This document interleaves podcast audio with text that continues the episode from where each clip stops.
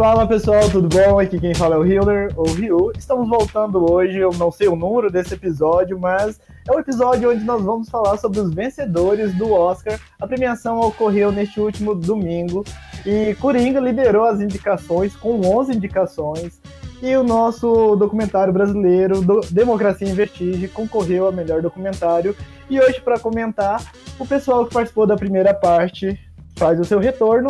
E nesse episódio temos a participação especial dos nossos amigos do podcast Além dos Ecrãs. Oi, pessoal. Oi, gente, tudo bem? Olá! E aí? Olá, pessoal, é um prazer estar aqui, é um prazer estar aqui em nome do Além dos Ecrãs, né? Nós que somos um projeto é, da UFO, né? Um projeto universitário. Temos aí o Vinícius Dorne como nosso orientador, temos o Marcelo Melazzo como nosso editor de áudio. É sempre bom agradecer eles em qualquer lugar que a gente estiver. Então, muito obrigado pelo convite, a gente está aqui fazendo um comentário. Se tudo der certo, vai ser uma parte 1 aqui, uma parte 2 lá no Além dos Ecrãs, né? Que a gente vai continuar os comentários. Muito obrigado por nos ter aqui. Então é isso. Então, como o Guilherme falou, lembrando que essa é a primeira parte dos indicados. A parte 2 vai sair lá no, no podcast deles, mas a gente vai deixar linkado no site e vai divulgar aí nas redes sociais.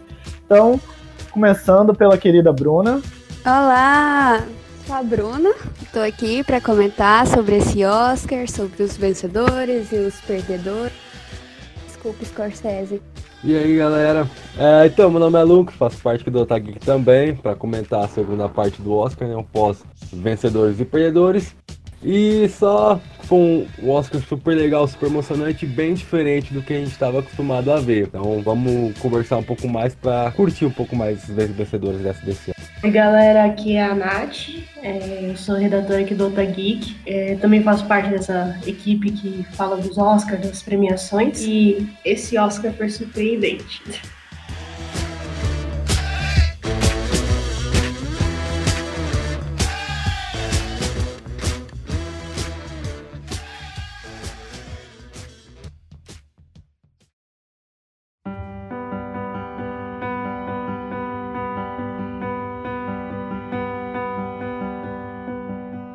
Nós vamos fazer a mesma dinâmica que fizemos aqui com os indicados do Emmy do ano passado e os indicados do indicados e vencedores do Globo de Ouro. Nós vamos apresentar as categorias e vamos falar quem ganhou e vamos dar as nossas considerações. Então, sem perder tempo, já vamos já para a lista dos indicados, começando com o grande filme da noite, que é o melhor filme. Os concorrentes foram 1917, Ford vs Ferrari, O Irlandês, Jojo Rabbit, Joker, o palhaço, Adoráveis Mulheres, História de um Casamento, Era uma Vez em Hollywood e Parasita.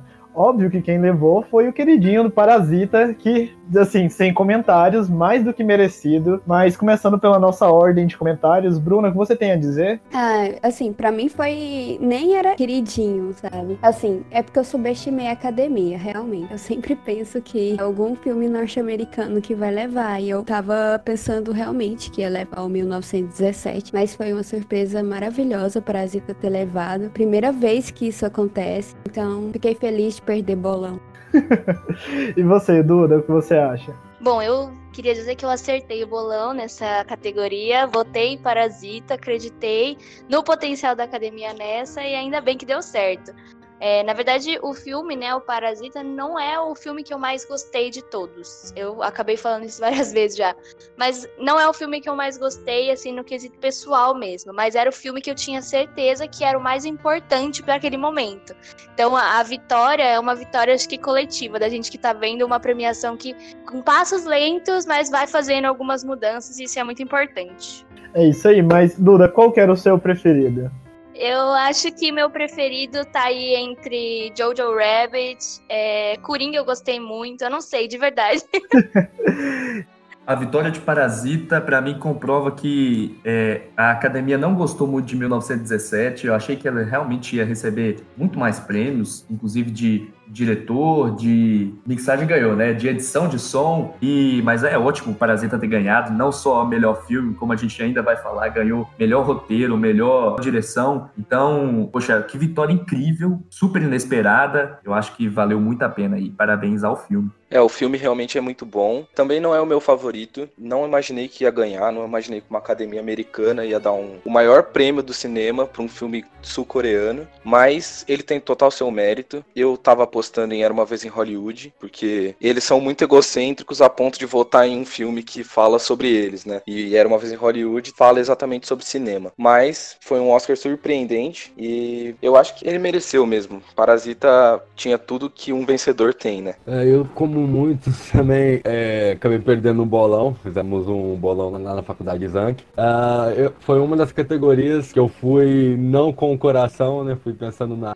para tentar mesmo acertar o bolão. Acabei colocando em 1917. Mas é interessante que, por mais que Parasita nos pegou de, de, de, surpresa, mas ao mesmo tempo, acho que no fundinho a gente acreditava que eles tinham muita chance de ganhar. E como vocês falaram, foi muito mais do que merecido. O filme é espetacular do começo ao fim, como ele é amarrado do começo ao fim. Eu assisti ele de novo para ver se eu pegava mais coisas e o filme é espetacular. Foi muito bacana ver essa novidade no Oscar, essa abertura para ver filmes fora dos Estados Unidos mudando, é, falando também de, de melhor filme estrangeiro, que mudou para agora para filme internacional, então é uma forma também de você dar mais importância, não deixar de lado esses filmes que são feitos fora dos Estados Unidos. Então foi muito bacana de ver essa Parasita. Eu também gostei muito. Foi surpreendente porque ele quebrou um paradigma que já vinha de anos, né? Que é aquela coisa do filme estrangeiro não leva o de melhor filme, que foi o que aconteceu com Roma e que aconteceu com tantos outros. E ele acabou levando os dois. Para mim foi surpreendente. O filme realmente é muito bom, muito bom mesmo. Assim como muitos eu também perdi o bolão, eu acreditei em 1917, mas Parasita estava em segundo lugar no meu coração. Eu não pensei que a academia iria realmente fazer fazer isso e eles nos surpreenderam esse ano. Parabéns. É só para complementar assim, é... também fico muito feliz pela academia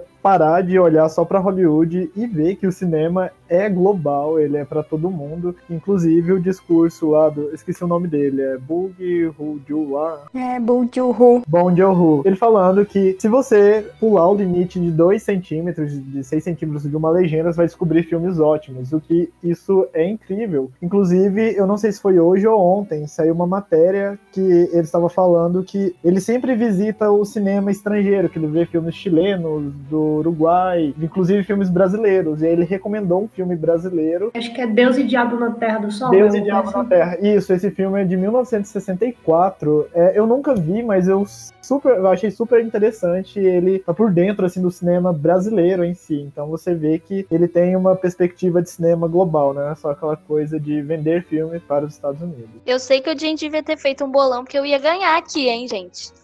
pois é. O Rio ganhou, ele foi em Parasita. Sim. Ah, então empate.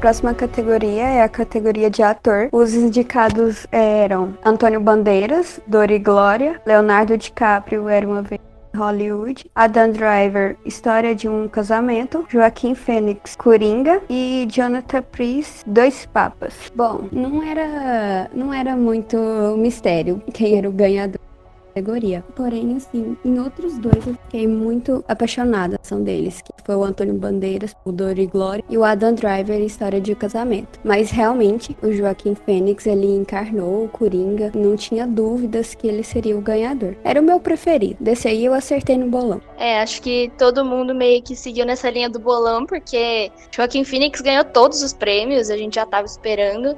Mas para mim, a categoria de melhor ator era uma das mais difíceis, das mais concorridas do Oscar. Todos os atores concorrendo eram muito bons, todos fizeram papéis incríveis, memoráveis da carreira, mas o Joaquin Phoenix realmente merece muito, além de ter quatro indicações ao Oscar nunca ter ganhado, acho que foi uma ótima escolha assim da academia, porque ele realmente fez um papel maravilhoso, fez um papel que já tiveram outras adaptações, já tiveram outros atores, inclusive atores muito bons, como o próprio Heath Ledger, que ele mesmo, sempre que tem oportunidade, ele fala sobre.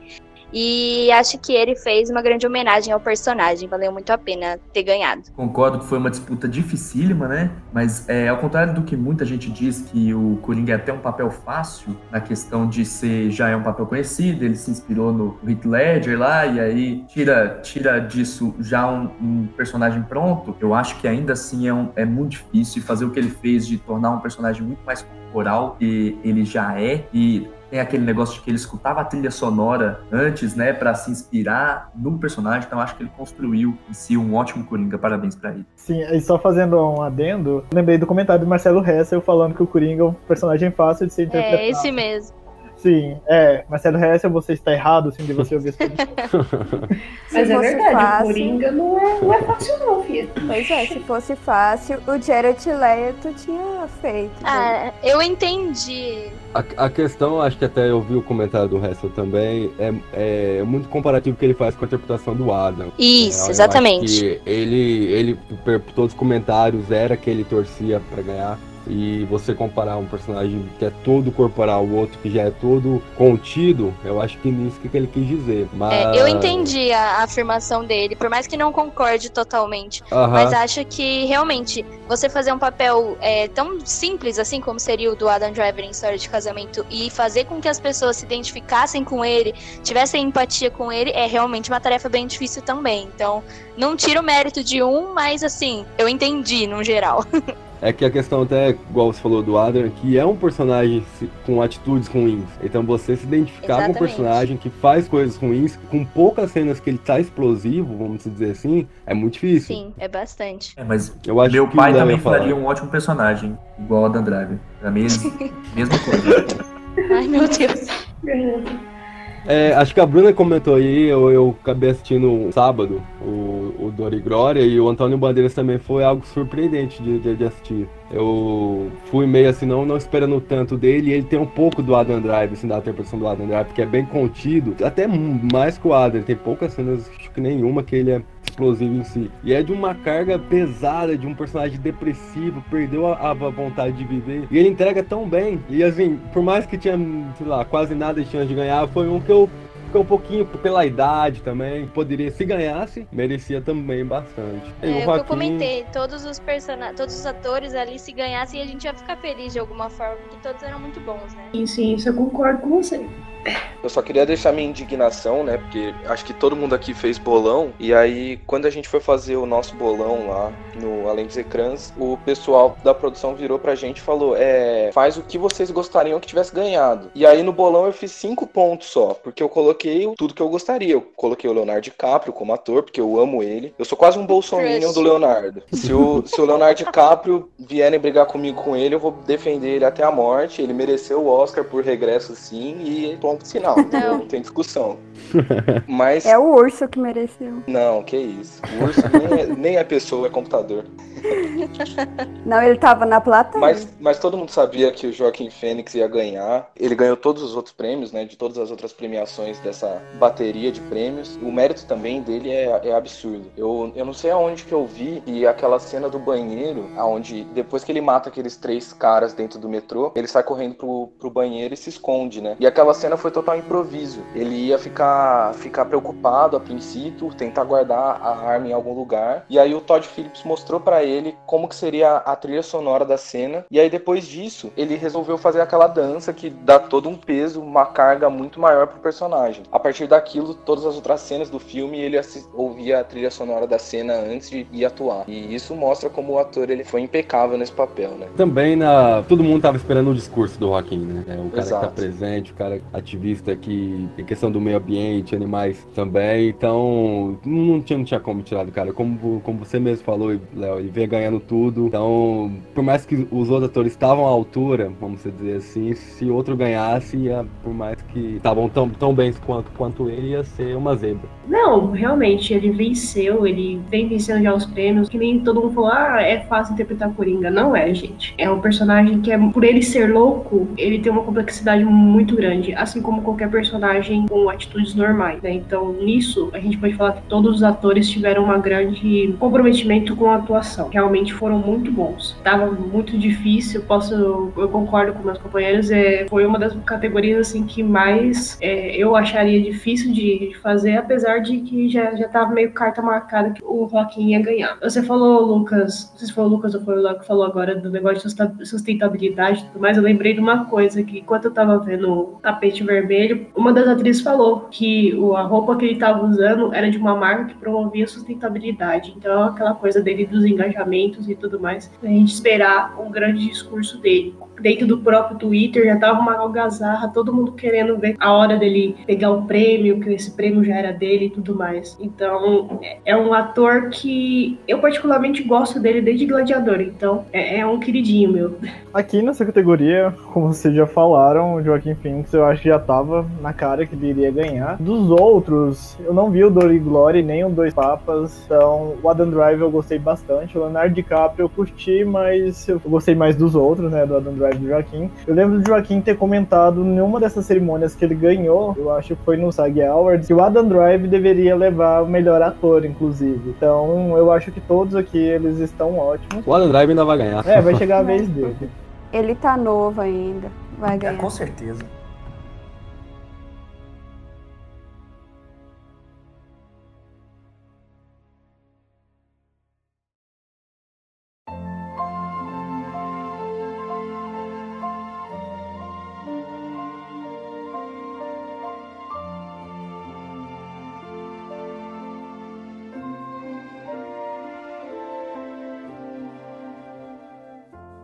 Somewhere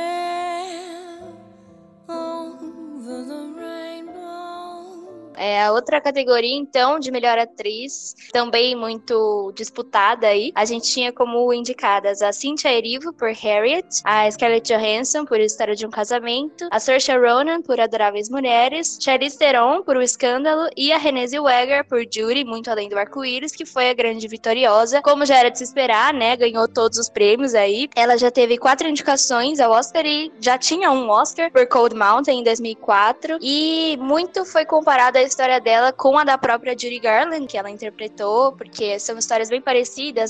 As duas foram bastante renegadas de alguma forma, assim, pela crítica, né? As pessoas não acreditavam muito nelas. E chegou agora arrasando com as premiações. É, eu achei merecidíssimo, eu não consegui assistir Judy inteiro. É, eu sei que o filme foi bastante criticado. Né? Muita gente não gostou do filme como um todo, mas a personagem dela estava maravilhosa. Eu gosto de todas as outras, né? Eu acho que a, todo mundo tinha um pouquinho de esperança na Scarlett de ganhar, porque ela estava realmente maravilhosa. A história de um casamento é uma aula de atuação, mas eu achei bem merecido para Renée. Então, nessa categoria, uh, eu não vi, Ju, cometi esse erro, porém as outras eu vou comentar. Eu gostei muito, eu também tava contando bastante com a Charlize Theron, porque realmente até a questão da maquiagem e a atuação maravilhosa.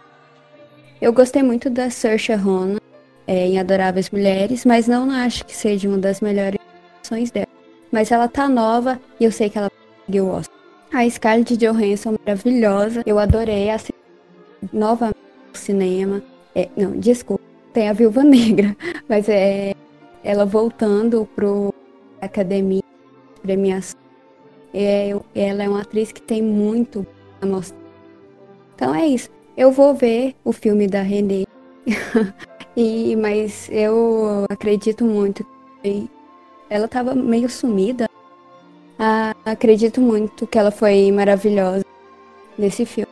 Foi merecido. Sim. Pois é, eu, eu também acho merecido. Eu acho que o elenco de O Escândalo tava tão bom, né? Que você tem o trio aí de Charlize Theron, Margot Robbie Nicole Kidman, mas que não foi muito bem aproveitada, acho que pela culpa da direção. Então eu acho que realmente ela mereceu esse Oscar. Aí. É, eu gostei bastante da atuação da Scarlett Johansson em História de um Casamento. Eu acho que o papel ele é muito simples, né? Se você for ver assim, uma mãe que se separou, né? Só que ela tem que viver com todo aquele é, meio machista e tudo que ela sofre por isso, né? E é, é muito profundo o papel dela, eu achei. E esse filme foi o filme que mais me emocionou de todos do Oscar, né? Então acho que por isso que eu queria muito que ela ganhasse. Eu não consegui ver também Judy, mas ela também ganhou todos os outros prêmios, então provavelmente foi merecido, né? A gente tá aqui para comentar, mas eles que são os especialistas que votam. É igual a Duda falou antes aí, eu acho também por Judy e a Renée ter algo muito em comum, ela encarnou o personagem de uma forma muito profunda e muito real. Eu consegui assistir e é espetacular. Ela canta também, então assim, é, é ali nos, nos olhos, por mais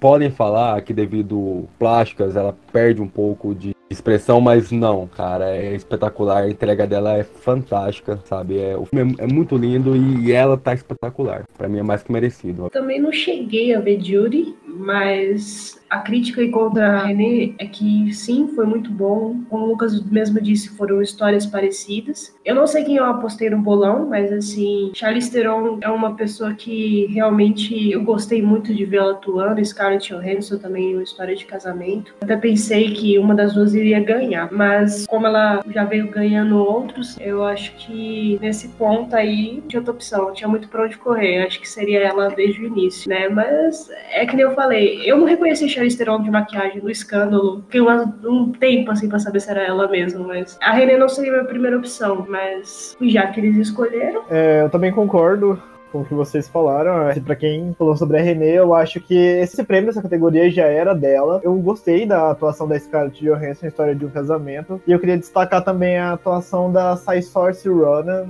a nossa querida Lady Bird, em Adoráveis Mulheres, que não é o melhor delas, mas eu gostei muito da personagem dela nesse filme. E é isso. É Saoirse.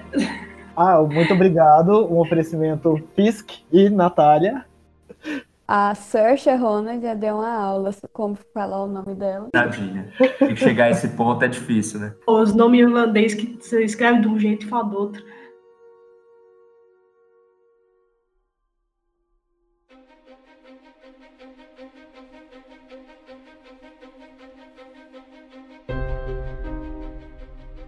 Então, agora para melhor diretor, né, a gente tinha concorrendo Martin Scorsese por O Irlandês, o queridinho da academia, mas que não ganhou nada, né, no final das contas. Tinha Todd Phillips também, com Coringa. O Sam Mendes, que era o meu favorito, com 1917, porque é um trabalho incrível de dirigir aquele filme lá, coordenar todo mundo, todos os figurantes, toda a fotografia, enfim, tudo. Quentin Tarantino com seu nono filme, Era Uma Vez em Hollywood, e o vencedor inesperado, mas consagradíssimo, que é o Bong Joon-ho, por Parasita, né, ganhando não só direção, como melhor filme, etc, que a gente já viu aí. Realmente, assim, se a gente comparar com Sam Mendes, que pra mim já era favorito, eu acho que era favorito nas outras premiações também, tipo, parecia ser que ele realmente iria ganhar, é um filme que, se a gente analisar a técnica, ele ganharia tranquilo. Só que o Bong Joon-ho, além de técnica no filme, ele tem a coisa que ele conseguiu dirigir um ótimo roteiro, conseguiu criar ótimos personagens, conseguiu criar uma crítica social enorme, muito importante. Então você tem uma técnica incrível, porque o filme também é cheio de técnica,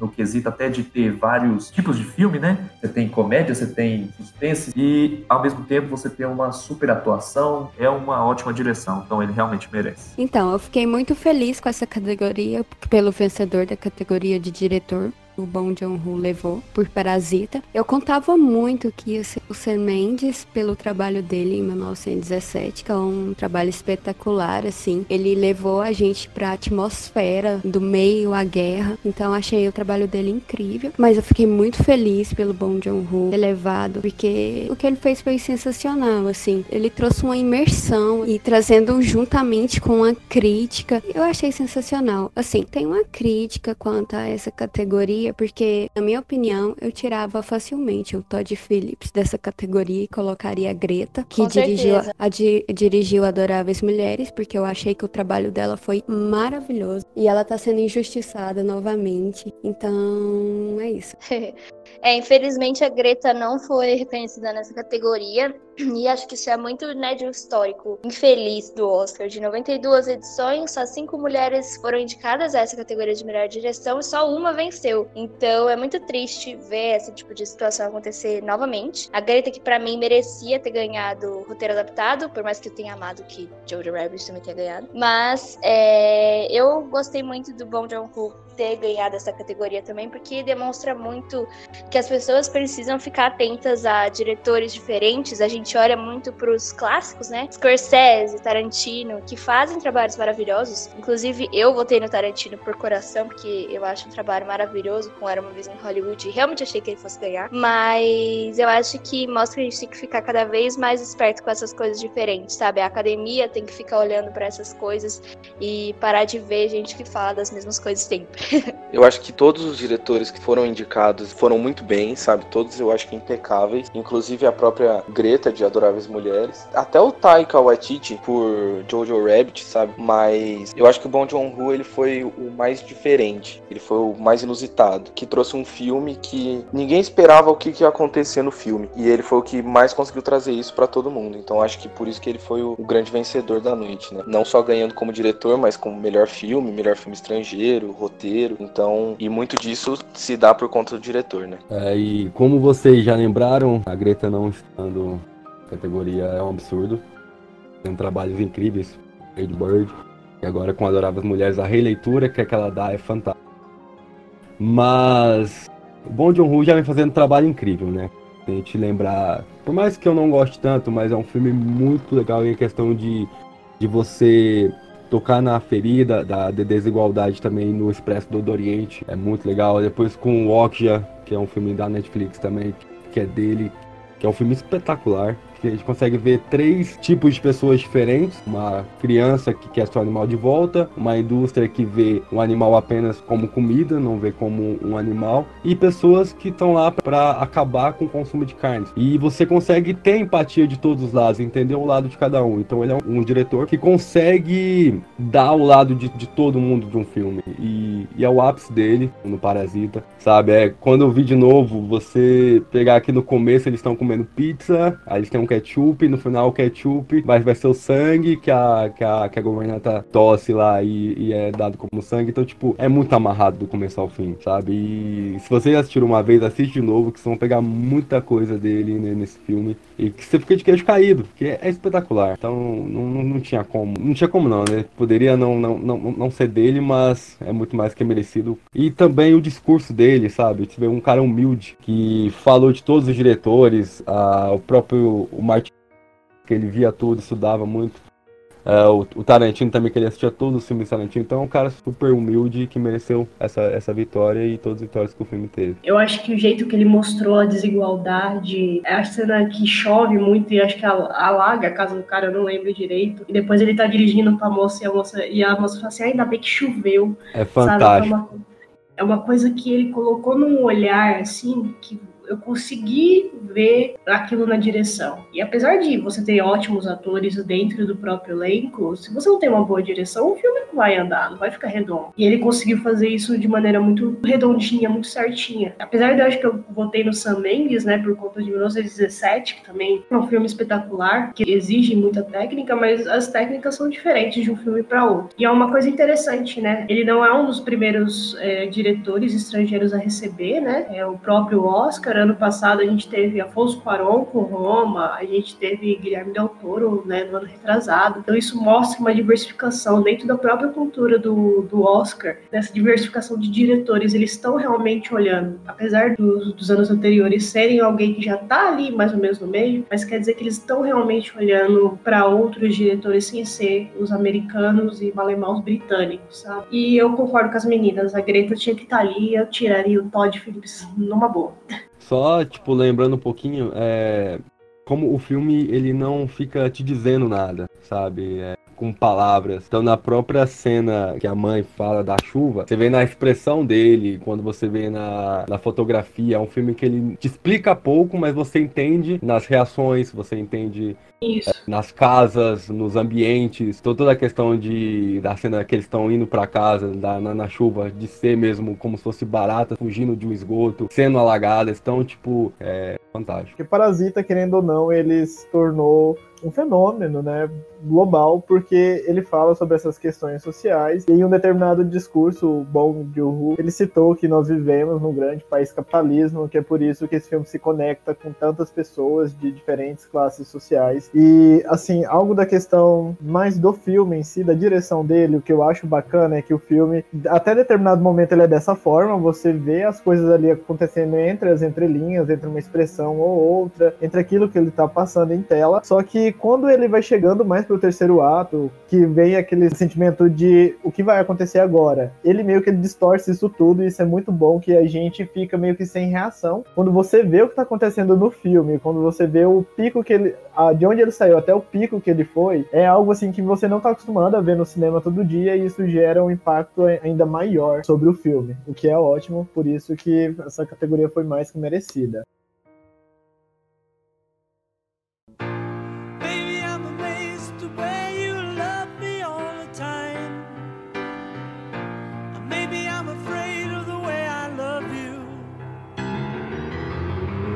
Em atriz coadjuvante tinha a Carrie Bates, por O Caso de Richard Dill, a Laura Dern, em História de um Casamento, que foi a grande vitoriosa da noite, a Scarlett Johansson, por Jojo Rabbit, a Florence Pugh, por Adoráveis Mulheres, que para mim era minha favorita, era quem eu queria que ganhasse, que eu acho a atuação dela impecável, ela para mim tomava a cena de todo mundo, inclusive da Saoirse Ronan, e para finalizar a categoria, a Margot Robbie por Escândalo. A Laura Dern ganhou, o papel dela é muito bom em História de um Casamento, ela é quem ajuda a Scarlett Johansson, né? Pode dizer assim. E a melhor cena, para mim, uma das melhores cenas do filme é aquele monólogo dela, enquanto ela tá conversando com a Scarlett Johansson, e aí ela fala sobre é, Maria, Jesus e toda a sociedade machista cristã que existe no mundo e sempre existiu. Ela mereceu o Oscar, mas eu ainda acho que a Florence Pugh tava melhor, ela merecia mais. Eu, eu concordo demais com ele, porque a Florence estava muito boa, muito boa. Ela realmente ela ofuscava a Saoirse algumas vezes. Assim, chegou num momento no filme que eu só reparava nela. A Scarlett Johansson, ela é maravilhosa no Jojo Rabbit. Aquela cena onde ela tá conversando com o Jojo, né? E ela faz o papel de mãe e pai, assim. Realmente ela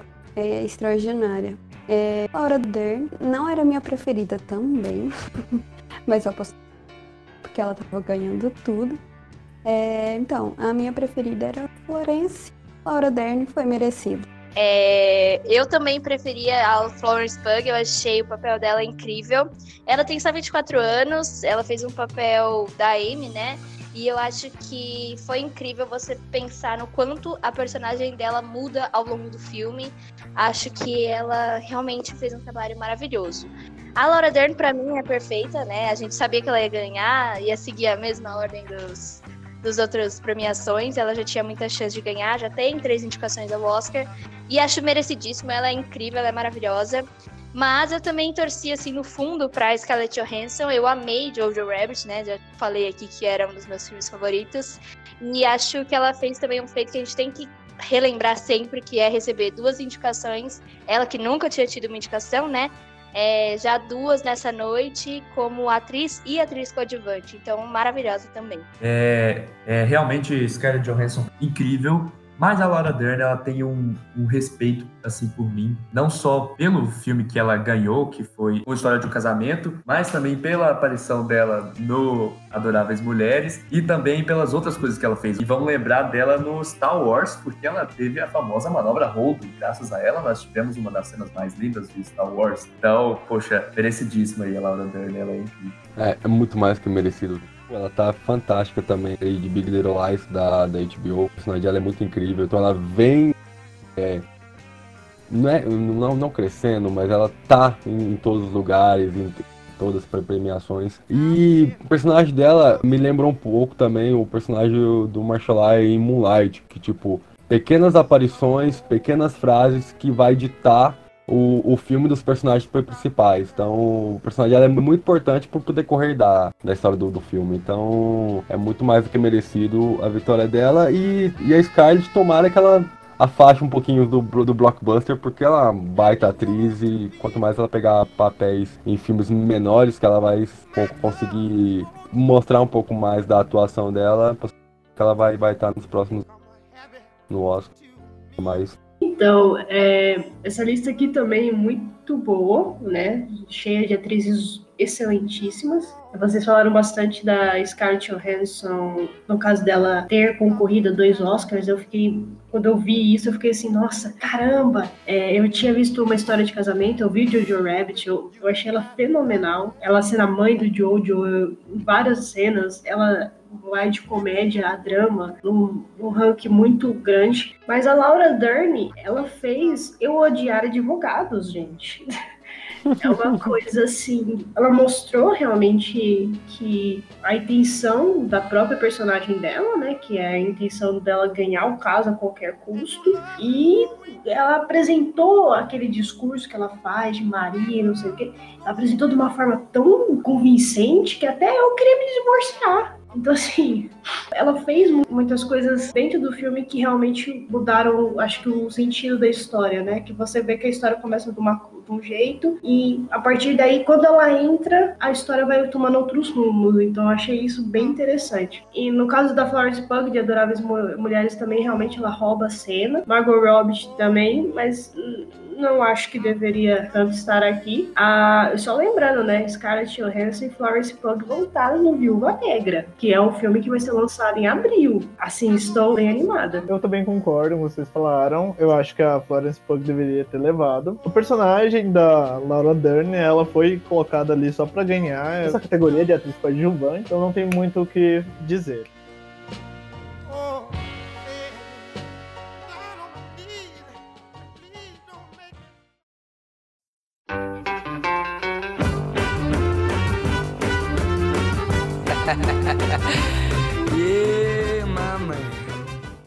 Próxima categoria é de ator coadjuvante. Aí temos Tom Hanks, Unido Dia na Vizinhança, Anthony Hopkins do Dois Papas, Al Pacino com o irlandês, Joe Pesci também pelo irlandês e o ganhador Brad Pitt por Era Uma Vez em Hollywood, que foi o ganhador da noite. Eu, por mais que nas outras premiações não foi lembrado, mas eu achei que é o que alguém de irlandês poderia levar indicação. Uh, Joey Pesci está totalmente diferente do que ele já fez anteriormente, então a volta de Joey Pesci também. Então eu fiquei esperando um pouquinho que o Irlandês pudesse ser, ser lembrado de alguma forma e para mim, como ator coadjuvante, era o mais próximo que poderia chegar. Mas também que o Alpatino tá incrível, mas o Joey Pesci é, é tá espetacular. Mas como eu falei na, nas indicações, quando a gente fez o, no outro podcast, o personagem do, do Brad Pitt é, é, é muito completo, sabe? É, por mais que pareça simples de fazer, mas é, é de uma força surpreendente. Então, cenas dramáticas, cenas engraçadas, ou até mesmo nas cenas, vamos dizer, de ação, que ele vai pra porrada, é, é muito legal, sabe? É, um peso em atuação, é um peso na, na, no rosto dele, nas, na, nas feições que ele faz, e também acho que foi muito mais do que merecido. Ah, eu, eu fiquei bastante feliz com o vencedor, assim. O Anthony Hawks estava muito bom, mas eu gostei muito do Brad Pitt. Eu gostei mais dele do que do personagem Leonardo DiCaprio. Bom, pessoal, parece que temos um novo membro aqui que entrou agora do meio da gravação, que é o Vando, que é um dos nossos redatores do site. Vando, cumprimento pessoal. Olá, tudo bem, gente? E aí, man, tudo certo? Bom, então, então, falando um pouquinho da categoria, né? Era uma categoria que todos os atores realmente eram de peso. Todos ali já tinham tido uma passagem pelo Oscar, Tom Hanks com dois, o Anthony Hopkins, o Al Pacino e o John Pesci com um Oscar também. E o Brad Pitt já tinha um Oscar por roteiro, né? Por 12 anos de escravidão. E agora ganha seu primeiro Oscar por atuação. E eu acho merecidíssimo. Eu amei o papel dele. Na verdade, Era Uma Vez em Hollywood é um dos meus filmes preferidos do Oscar. Eu amei como um todo, mas acho que o personagem dele ali junto com o Leonardo DiCaprio roubam a cena, é incrível. Muita gente questionou também por que, que o Brad Pitt foi indicado como ator coadjuvante e o Leonardo DiCaprio como melhor ator, né? Porque eles tinham mais ou menos o mesmo tempo de tela. Mas eu acho que, por uma questão ali deles, para ganhar dois prêmios, né? é melhor indicar um em cada categoria. E eu achei muito merecido. Também gosto do Alpatine e do Joe Pass. Eu acho que seria uma boa homenagem ali para os dois que já têm tanto tempo de carreira mas eu gostei da, da escolha. Pois é, interessante de, de ter o Al Pacino e o Joe Pesci nesse filme é porque, poxa, tem duas, dois atores do mesmo filme que não ganham nada. Engraçado. Pois é. É um filme que meio que retoma o que o Brad Pitt já foi, daquele negócio de galã, mas ao mesmo tempo ele consegue fazer um personagem profundo que não fica só no galã. Então parece que é um personagem construído em cima da história do Brad Pitt mesmo. E ser aí mais do que só um daqueles galãs. É, eu gostei bastante do papel do Brad Pitt também. Eu acho que é exatamente isso que o Gui falou. É, ele tá muito bem no papel. E teve muita gente que ficou em, em dúvida, né? Por que, que ele tava como ator coadjuvante, sendo que ele tinha quase o mesmo tempo de tela do Leonardo DiCaprio. Então é, é legal, né, isso, dele, dele tá como ator coadjuvante, igual a Duda disse. E diferente do Joe Pesci e do Al Pacino, que eles estão concorrendo na mesma categoria, o que diminui a quantidade de prêmios que o, o, o filme tem chance de ganhar, mas é legal colocarem dois na mesma categoria, né? Eu acho bacana isso. Mas o Brad Pitt, para mim, tava muito bem nesse papel.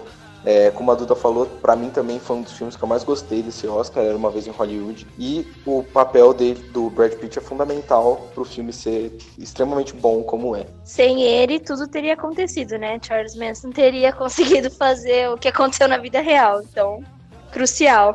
Realmente ele foi um grande destaque dentro de Era Uma Vez em Hollywood. Gostei muito do personagem dele, mas eu tenho que guardar as ressalvas com Anthony Hopkins, que fez um trabalho excelentíssimo como o Papa... É... Qual é um dos dois papas? que eu esqueci o nome. É, como É o Bento. Bento? Ele foi o Bento 16. Isso. E Alpatino e John Pesci realmente fizeram o irlandês. É, eu me senti realmente naqueles filmes antigos de máfia. Eles deram aquele ar que realmente precisava pro filme. Mas Brad Pitt realmente ele mereceu. Apesar que aqui tá uma categoria muito de peso desses atores. Então, é muito justo ah, essa vitória do, do Brad Pitt. Por mais que acho que todo mundo já falou, é, muitos atores de peso. Você tem o Hopkins. O Hopkins, que eu assisti o filme do Dois, Dois Papas, é um filme excelente. Ele sabe muito bem, ele encarnou bem, perfeitamente, o, Papa Bento XVI. Da mesma maneira que o Al Pacino no filme do Irlandês, ele também soube encarnar perfeitamente. Isso é coisa de ar- artista bem veterano mesmo, ele fazendo o, o Jimmy Hoffa, mas sem, sem sombra de dúvida, acho que foi bem merecido essa vitória do Brad Pitt. Também acho que fica uma característica também, que, se eu não me engano, acho que é o terceiro ou quarto é, ator premiado de ator coadjuvante de um filme do Quentin Tarantino, com essa vitória do Brad Pitt. Então, eu acho que deve ter um bom mérito também do próprio Tarantino que sabe é, criar esses personagens e sabe escolher muito bem que tipo de ator, segundo ator, é, saber representar. E, e o Brad Pitt é esse ator que conseguiu representar muito bem esse filme do Tarantino.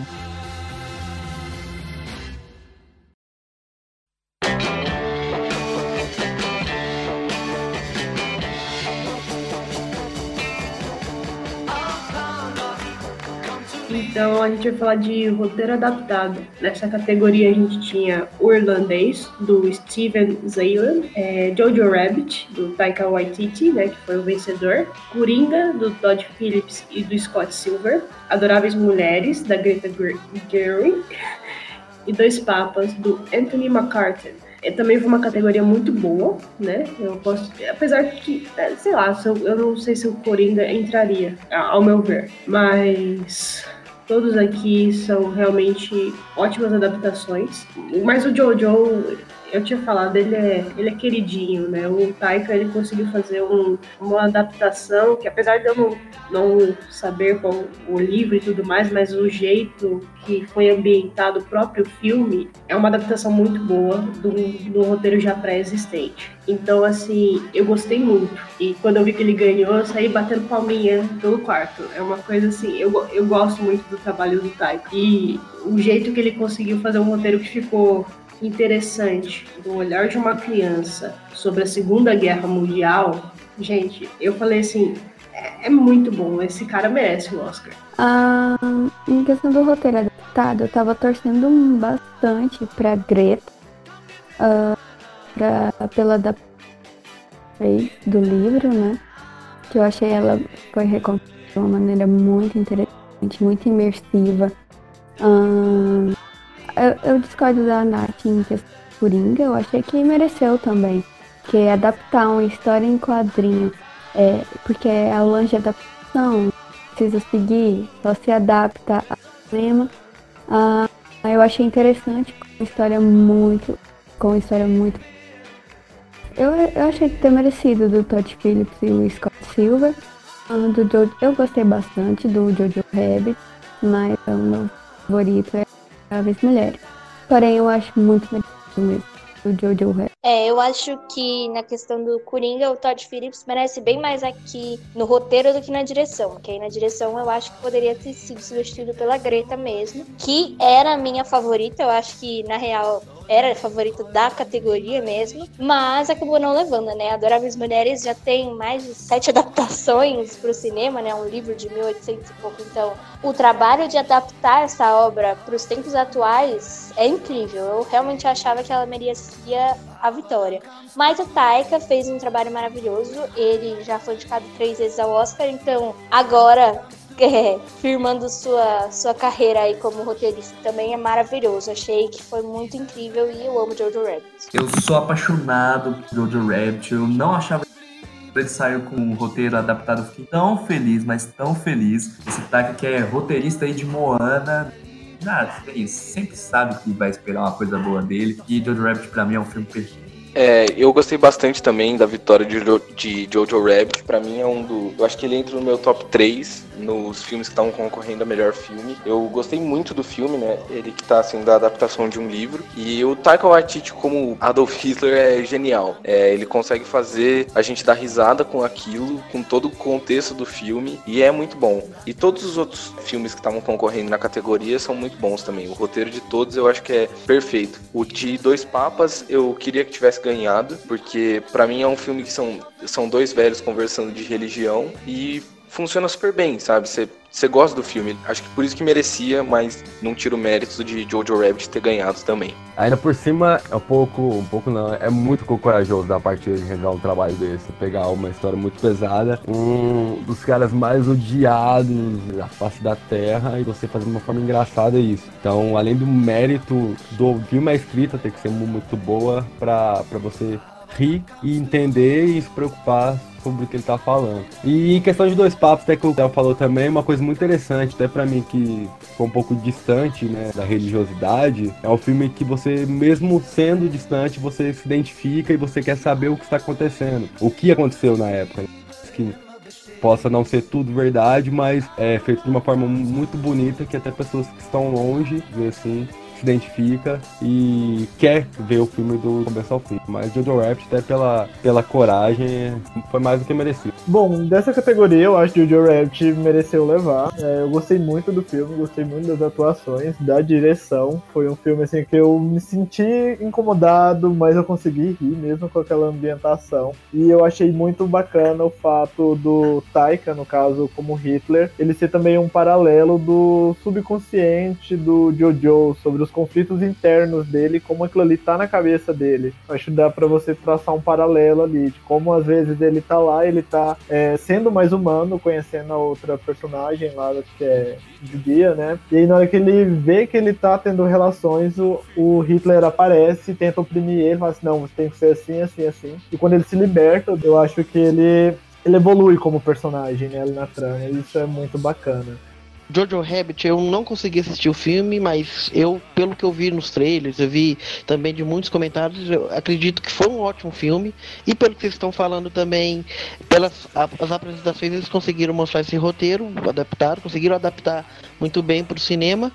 Eu, sinceramente, assim como o Léo, eu achei que ia ser dois papas, eu achei que eles iam levar isso de roteiro adaptado, porque para adaptar essa conversa do Bento XVI com o Papa Francisco, eles esqueceram de falar, eles não colocaram outros detalhes para achar que ia ser muita coisa. Acredito também que, se não fosse dois papas, eu achei que seria o irlandês. Mas, visto que eram muitos indicados e muitos deles eram muito bons, eu acho que foi justo também essa, essa, essa vitória do Jojo Rabbit.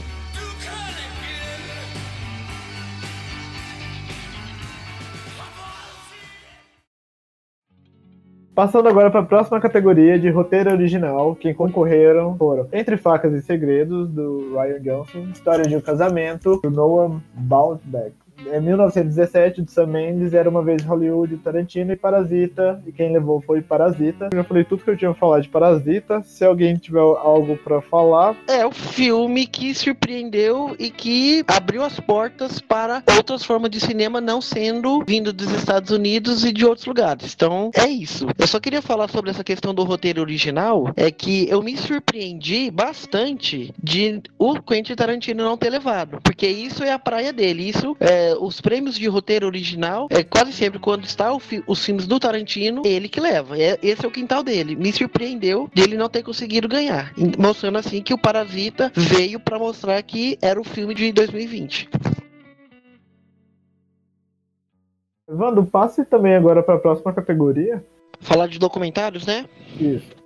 É o American Factory, do, da Julia Richards, Steve Bogner e do Jeff Hatch. O Forsama, da Wade Al-Kalteb, a Honeyland, da Tamara Kotveska, The Cave, do Firas Forward e o Democracia e Vertigem. É, eu acho que foi um, um prêmio, foi merecido essa, essa vitória do American Factory, que também mostra que ainda tem muita coisa ainda do lado mais obscuro dos Estados Unidos que esse documentário ele mostrou. E por mais que tenha perdido democracia e vertigem, ele deu recado não só para o Brasil como para o mundo, como está sendo é, a política social aqui no Brasil. Por mais que tenham perdido democracia e vertigem, trouxe uma, um grande feito mais uma vez de colocar o cinema brasileiro e o lado do documentário também é, para concorrer a mais outros prêmios e mostrar que tem muita relevância. Então, nessa categoria documentário, eu não fiquei feliz que o vencedor foi Indústria Americana.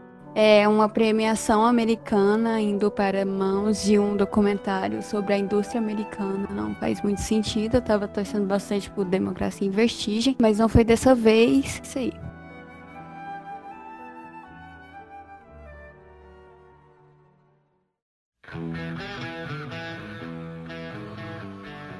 É, passando para a próxima categoria, é a categoria de edição. Quem concorreu foi Ford vs Ferrari, o irlandês Jojo Rabbit, Coringa e Parasita. Quem levou foi Ford vs Ferrari. Eu levanto a carta Glória Pires, pois eu não vi esse filme. É espetacular. Mano, o filme é maravilhoso. Eu também curti. Nossa, Christian Bale pra mim. Não, não vou exagerar não, mas o Christian Bale poderia ter sido lembrado também. Eu concordo com o Lucas. Eu gostei muito de Ford vs Ferrari. Inclusive, eu fui o único que acertei no bolão, porque eu coloquei que Ford vs Ferrari ia ganhar essa categoria. E eu acho que a parte de edição do filme é muito boa. Os cortes que eles dão pro velocímetro do carro e aí troca pro, pro outro carro. É uma uhum. coisa muito rápida e aí parece que você tá na corrida. É muito emocionante. Eu, eu gostei bastante do filme. E inclusive acho que o Christian Bale devia estar também como melhor ator. Ou melhor ator coadjuvante. Essa é uma das vitórias que eu mais discordo. Eu acho que a a, edição de Ford vs Ferrari já viu uma coisa assim em outros filmes como Rush, etc. É, eu acho que os outros filmes têm uma edição muito mais gostosa, assim, o irlandês é uma edição mais gostosa de você ficar acompanhando, Jojo Rabbit super bem editado, super bem em tudo. Enfim, eu não acho que Ford vs Ferrari merecia, não. Eu acho que o grande vencedor deveria ter sido Parasita, por, pelo trabalho de edição que o, que o filme merecia, assim, de ser uma coisa tão. de, ser, de cada cena fazer sentido ali. De você assistir o filme e falar, ah, se não tivesse cena, não faria sentido, e o filme ser muito suave, por mais que ele seja tão agressivo em algumas partes é, na história. Mas eu, eu gosto bastante de Ford vs Ferrari e fico feliz até que ele levou alguma coisa.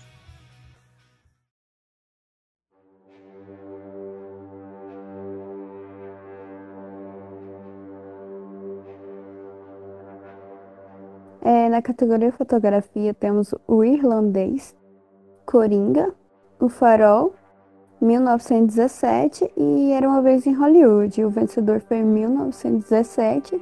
Eu já esperava por esse prêmio, a fotografia é bem bonita, bem bacana, dá toda a imersão mesmo de estar na guerra. Achei merecido. Eu só acho que o Farol poderia ter sido lembrado aqui. É, eu também concordo. Eu ah, gostei ah, muito. O Robert já foi esquecido lá também. E Acho que poderia... o Farol tinha que ter dado mais atenção para ele, viu? Aham. Os dois, né? O Robert Pattinson e o William Defoe estavam, nossa, incríveis. Excelentíssimo. Pensar, pensar que os dois levam, o filme sozinho. Mas é. Até eu, eu e o William já conversamos no outro podcast sobre até a fotografia do farol. Eu acho que a gente falou um pouco sobre isso. Sim, Poderia ter, ter, sido, ter sido lembrado.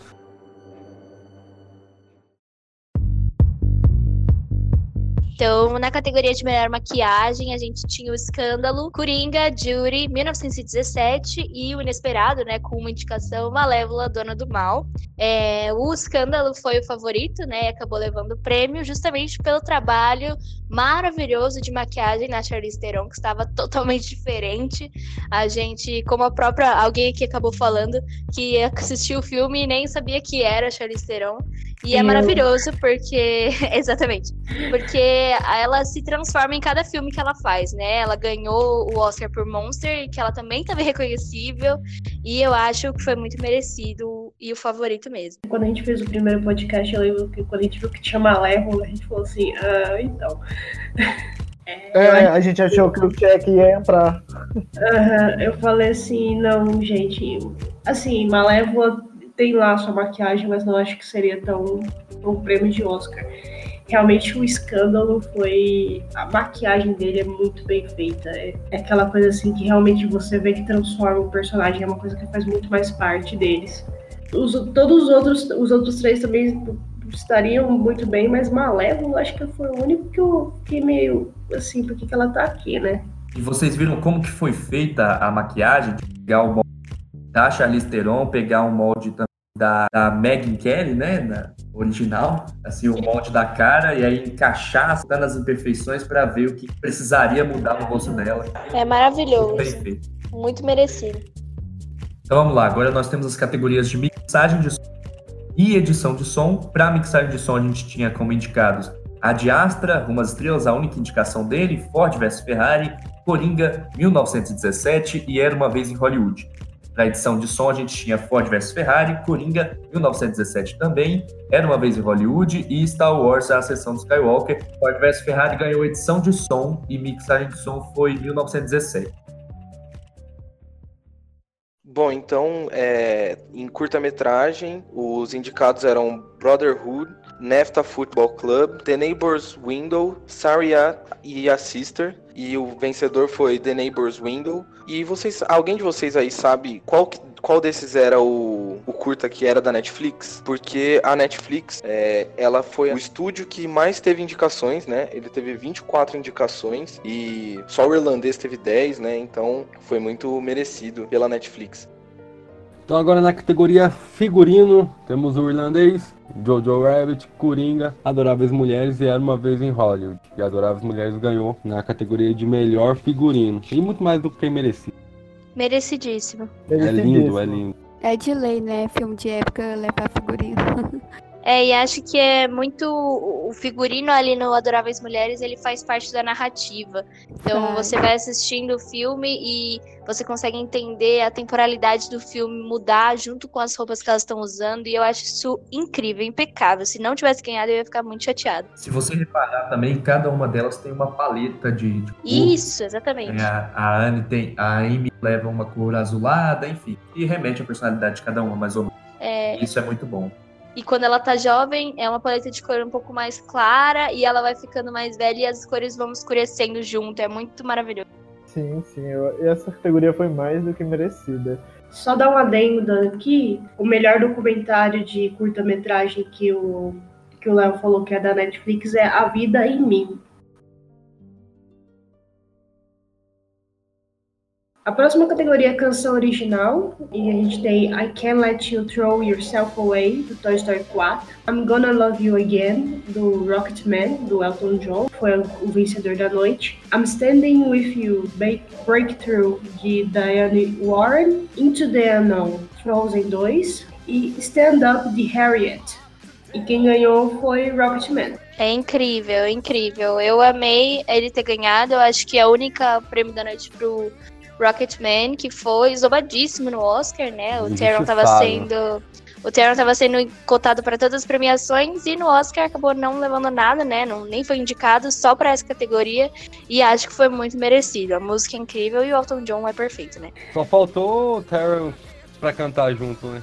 Na, Exatamente. Acho que ele nem quis aparecer lá, né? Acho que ele ficou tão ele deve ficar tão Faltou, faltou. aparecer lá. Ah, só um comentário, hein? A apresentação da Edina com a Aurora ficou fantástica, ficou linda.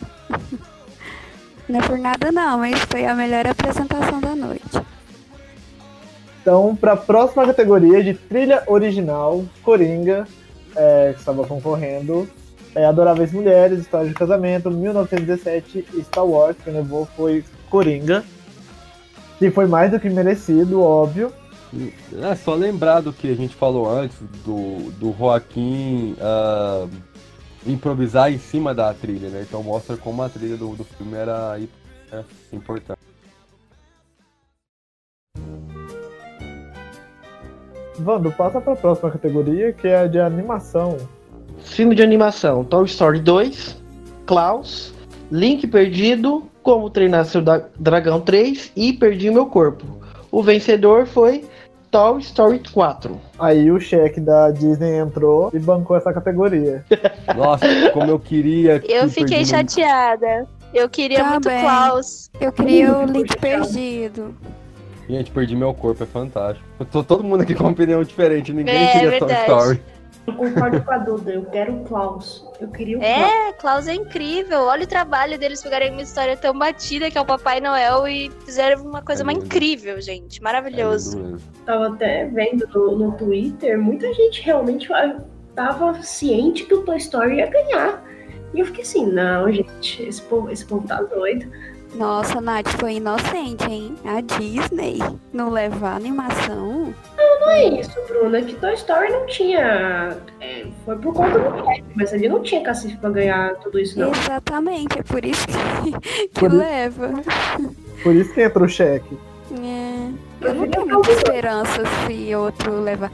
Assim, na época que o Aranha Verso levou, realmente estava tão na cara que que aquele ano não tinha sido um ano muito legal para Pixar Disney, aí realmente o Aranha Verso veio e pegou. Eu acho que eles colocaram Toy Story para melhor animação, tipo como um prêmio de consolação. Talvez seja a única teoria que se explique essa vitória do Toy Story, porque o Klaus acho que deveria ter levado também. O Klaus, acho que o Klaus foi, um, foi uma ótima animação, superaria com certeza o Toy Story. Sobre essa questão de muitos é, acreditarem nessa vitória do Toy Story a ponto de ele vencer mesmo, eu acho que foi aquela coisa de, do fã mesmo, que é a única explicação. Assim, eu acho que também é muito mais do que só com consolação, sabe? Talvez é celebração, porque por mais que o 3 é espetacular, o 4 é bom. 4 é um, é um filme super legal. E um filme bom, tec tecnicamente, ele evolui do terceiro pro quarto. E é Toy Story, mano, sabe? Tipo, se vocês assistiram, eu chorei muito assistindo o, o quarto filme, mas merece, mas, mas tem outros melhores. O próprio Perdi Meu Corpo é, é fantástico. Pra, pra mim é o melhor da, da categoria. Se vocês não, não assistiram, assistam, é fantástico. E. É, não, só voltando no que você falou sobre Toy Story, que eu realmente gostei, eu tava torcendo por ele. É, Toy Story acho que fez a minha infância, é o filme uhum. que eu mais assisti na minha infância. E ele traz toda a evolução do Woody nesse filme, sabe? Da missão dele na Terra, pode falar assim. Então eu, eu, gostei bastante mesmo do filme, achei muito bom. Lógico que não é um Toy Story 3. E só o que o Lucas estava falando, Perdi Meu Corpo tá disponível na Netflix, então todo mundo pode assistir, é maravilhoso mesmo. Bem estranho, mas maravilhoso. Uhum. ah, eu tinha falado do Link Perdido também. Aqui tá, as opiniões estão divididas. Sim, eu gostei Link... muito de Link Perdido também. Globo de Ouro ganhou, né, inclusive. Sim, Link Perdido, uhum. stop motion. Eu tenho fascinação por stop motion. Pois é, então... e a então, academia não curte, né? Só tem não um filme curte. stop motion que ganhou, que foi o Wallace Gromit, A Batalha dos Vegetais, até agora. É... E eu prefiro o filme nem é tão bom assim. Fuga das Galinhas. É, eu também nem acho o Fuga dos Vegetais. O Cubo teve que ter ganhado, antigamente. Ah. O Cubo tinha que ter ganhado. Sim, Cuba é maravilhoso. Justiça para o stop motion. Tá.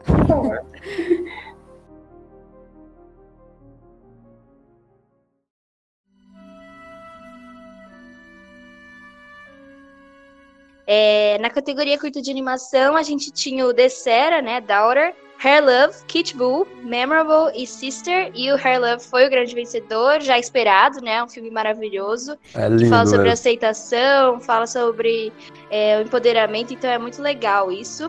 E em curta documentário, a gente tinha o In the Absence, o Learning to Skateboard in a War Zone, Life Overtakes Me, St. Louis Superman e o Walk Run Cha-Cha. E o vencedor foi o Learning to Skateboard in a Warzone, que é muito legal também. Eu não cheguei a assistir, mas pesquisei um pouquinho. Ele ganhou o BAFTA de melhor curta e fala sobre garotas do Afeganistão que estão aprendendo a ler, escrever e andar de skate. Então eu achei maravilhoso. Eu só vou falar do curta de animação, que é o Love Hair, eu acho que foi super merecido, uma animação muito bonitinha e eu gostei. Agora da categoria de curta documentário eu não vi, então é Carta Glória Pires. Então vamos lá, agora para filme internacional, os filme da Macedônia do Norte, que é Honey os, os Miseráveis, que é um filme francês, Dor e Glória vai para a Espanha, e Parasita, o nosso vencedor, que é um filme da Coreia do Sul. É, e a gente já sabia que ele ia ganhar, porque está sendo tão premiado, e a gente ganhou outros três prêmios mais importantes aí do Oscar. E Os Miseráveis e Dor e Glória são dois filmes que eu fiquei sabendo, os outros dois eu nem realmente fiquei sabendo da existência deles.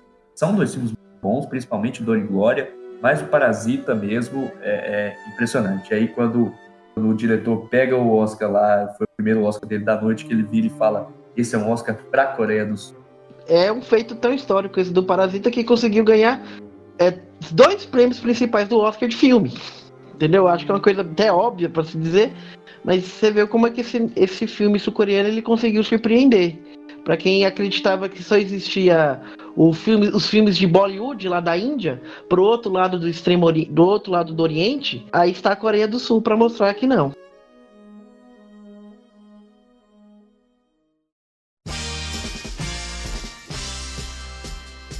Bom, então, em design de produção, quem estava concorrendo era o irlandês, Jojo Rabbit, 1917, Era Uma Vez em Hollywood e o grande vencedor da noite, Parasita. Mas não foi vencedor dessa categoria, porque quem ganhou foi Era Uma Vez em Hollywood e merecidamente. Eu acho que a minha torcida era para Era Uma Vez em Hollywood e Jojo Rabbit, porque o design de produção dos dois é perfeito, é, é muito bom. Eu, inclusive, no bolão coloquei Jojo Rabbit, mas Era Uma Vez em Hollywood tem seu mérito.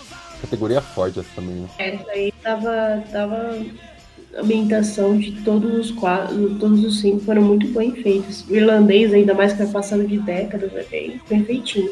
Sim.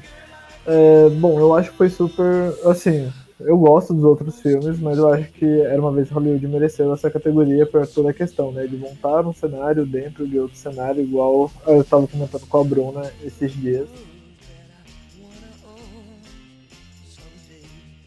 Efeitos visuais.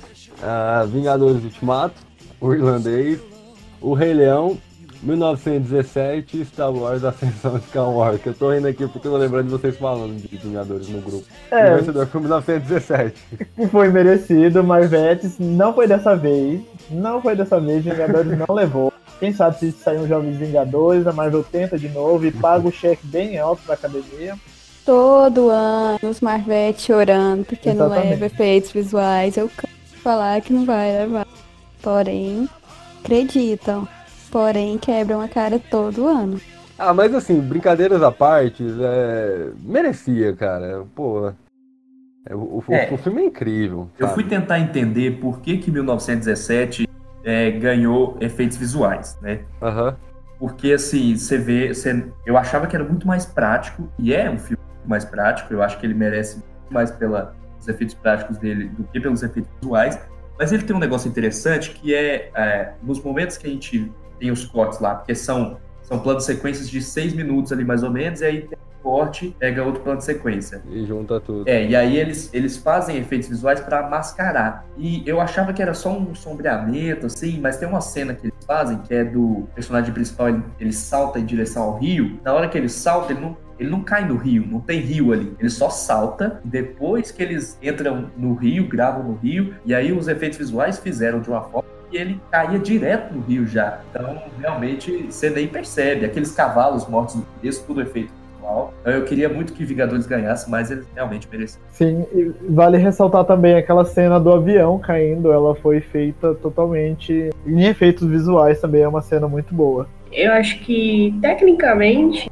são filmes que realmente você tem uma gama de efeitos visuais muito intenso, né? O próprio Rei Leão, se você for perceber, ele foi feito totalmente em efeitos visuais. Até pensei que o Rei Leão né, poderia ganhar por conta dele ser feito totalmente em efeitos. O Rei Leão, ele era o favorito, porque ele ganhou o Visual Effects Society Awards, que é o principal prêmio de efeitos visuais. Por isso ele era considerado o favorito, né? Mas acabou perdendo para 1917. É, certo, então já anunciamos todas as categorias. É, quem ouviu até aqui esse mega episódio gigante, eu gostaria de agradecer a vocês. Gostaria de agradecer também a presença do pessoal do Além dos Ecrãs, da Duda, do Gui, do Léo. Foi um prazer ter vocês aqui até agora, nessa hora quando estamos gravando. Muito obrigado por terem aguentado esse podcast. E aí eu queria que vocês deixassem as suas considerações finais sobre esse Oscar e que se despedissem do pessoal que está ouvindo.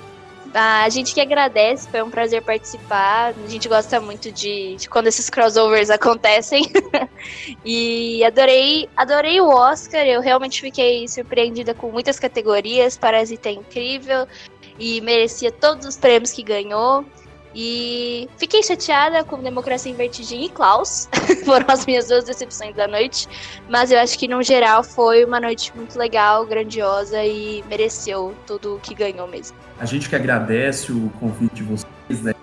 Podcasters Ultimato que enviou aqui. Sobre o Oscar, eu achava que 1917 seria o da vez, sairia ganhando várias coisas aí, mas, mas não, não aconteceu e fico muito feliz por Parasita todo mundo aqui ficou muito feliz quando Parasita ganhou os principais prêmios, então, de fato, foi um bom Oscar, né? Bem dinâmico, cheio de apresentação musical, né? Mas teve o Eminem, mas enfim, isso é outro papo. Muito obrigado. É, a gente ficou muito feliz de vocês terem chamado a gente para esse podcast, né, sobre o Oscar. Inclusive vai ter um podcast sobre o Oscar também lá no nosso, no nosso portal, posso falar assim, eu não sei. É, nosso podcast. Exatamente, nosso podcast lá no Spotify, onde você quiser ouvir podcasts.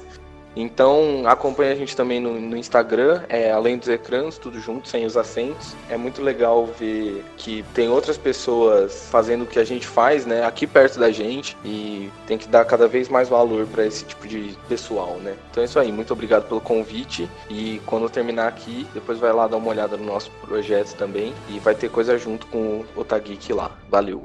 Mais uma vez eu que agradeço. Aí, pessoal, vocês estão ouvindo o programa. vou deixar linkado no site o, as redes sociais, o pessoal da Além dos Ecrãs, e o podcast deles para vocês ouvirem. É, vão lá ouvir que eles, eles falam também sobre filmes e cultura pop. Tem alguns episódios muito legais. Assim, na verdade, todos os episódios são legais, mas tem muito conteúdo lá para vocês poderem ouvir. Poxa, assim, foi um, uma premiação de Oscar surpreendente. Por mais que todos nós queríamos, ninguém acreditava que Parasita ia ganhar tantos prêmios como ganhou. E também de encher o coraçãozinho para ver o que será que vai ter nos próximos anos. Então a academia tá mudando. Uh, você pegar a Billie Eilish cantando música dos Beatles, quando foi homenagear as pessoas que faleceram no ano. Pessoas jovens, uh, o Eminem entrando de surpresa para cantar também. Então foi uma, um dia de Oscar super diferente, super legal de, de se assistir. E Parasita levando tudo foi me melhor ainda. Então eu queria agradecer vocês que ficaram até agora ouvindo a gente e até a próxima. É, primeiramente falar, né, o, por conta da minha ausência, né, quem não percebeu a gravação eu tô meio ruim, tô meio gripado, por isso que eu não fui participar da live ontem, mas tudo bem. É, o Oscar, ele realmente está mostrando que a indústria está mudando, né? Que eles estão sim abertos a mudanças, que é muito bom. É algo que nós estamos precisando e ver isso de uma grande premiação é algo que realmente enche o nosso coração, apesar de ainda ter a problemática de que nesse ano não houve pessoas negras nas categorias principais. Então, assim, eles mudam, mas também fica lá em cá. Surpreendentemente, a gente teve algumas surpresas nesse Oscar. Então, assim, acho que os próximos anos vão mostrar ainda mais surpresas para nós. Para mim, foi um dos melhores Oscars que eu vi até hoje. Muito obrigado por vocês ouvirem a gente até essas horas. Também agradeço é, a vocês que estão nos escutando agora, assim, que me escutaram assim por um pouco de tempo. E realmente, o Oscar desse ano, 2020, ele plantou, começou a plantar uma sementinha de para mostrar que ainda existem outras formas de assistir cinema e não aquela hegemonia que sempre teve desde os primórdios do Oscar. Essas premiações que o, que o Parasita ganhou é, ressalta isso. E agora daqui para frente outras, é, talvez veremos mais diretoras é, femininas, é, filmes de negros de outras partes do mundo para mostrar que o cinema é, é isso, é essa diversidade de todos e o Oscar traz esse exemplo principalmente nesse, nesse começo de década. E espero que continue assim por, por muito tempo. É, então, em comparação do Oscar do ano passado, deu uma melhorada em relação ao melhor filme, porque para mim foi decepcionante a vitória de Green Book do ano passado. Eu gostei bastante dessa mudança, porque eu não esperava, realmente não esperava. Como estava decepcionada, não esperava isso da academia. Porém, eu acho que ainda tem muita coisa para mudar. É, reparei que nas categorias assim menores, digamos assim, sim, tava 50% assim, tipo mulher e homens. Mas nas grandes categorias de melhor filme tinha hegemonia masculina. É, eram filmes assim com direção feita por homens. A gente sentiu a ausência de atrizes e atores negros. Eu espero que melhore a partir de agora e, e é isso. É, o cinema, ele foi a primeira linguagem assim, é de entretenimento universal, né? Então o cinema, ele nasceu para todos e não é concentrado apenas ali em Hollywood. Eu acho que nessas últimas décadas a produção cinematográfica meio que esqueceu isso ao menos a questão dos grandes blockbusters, e agora eles estão retornando isso, estão entregando o cinema para todos, assim, é, na questão da visibilidade. Assim, eu espero que continue tendo mais mulheres, mais é, personagens negros, e é isso. É, então, pessoal, mais uma vez, muito obrigado pela participação. É, espero que vocês tenham gostado desse episódio. Vamos encerrar com tchau coletivo. Tchau! Tchau, pessoal. Tchau. Até mais.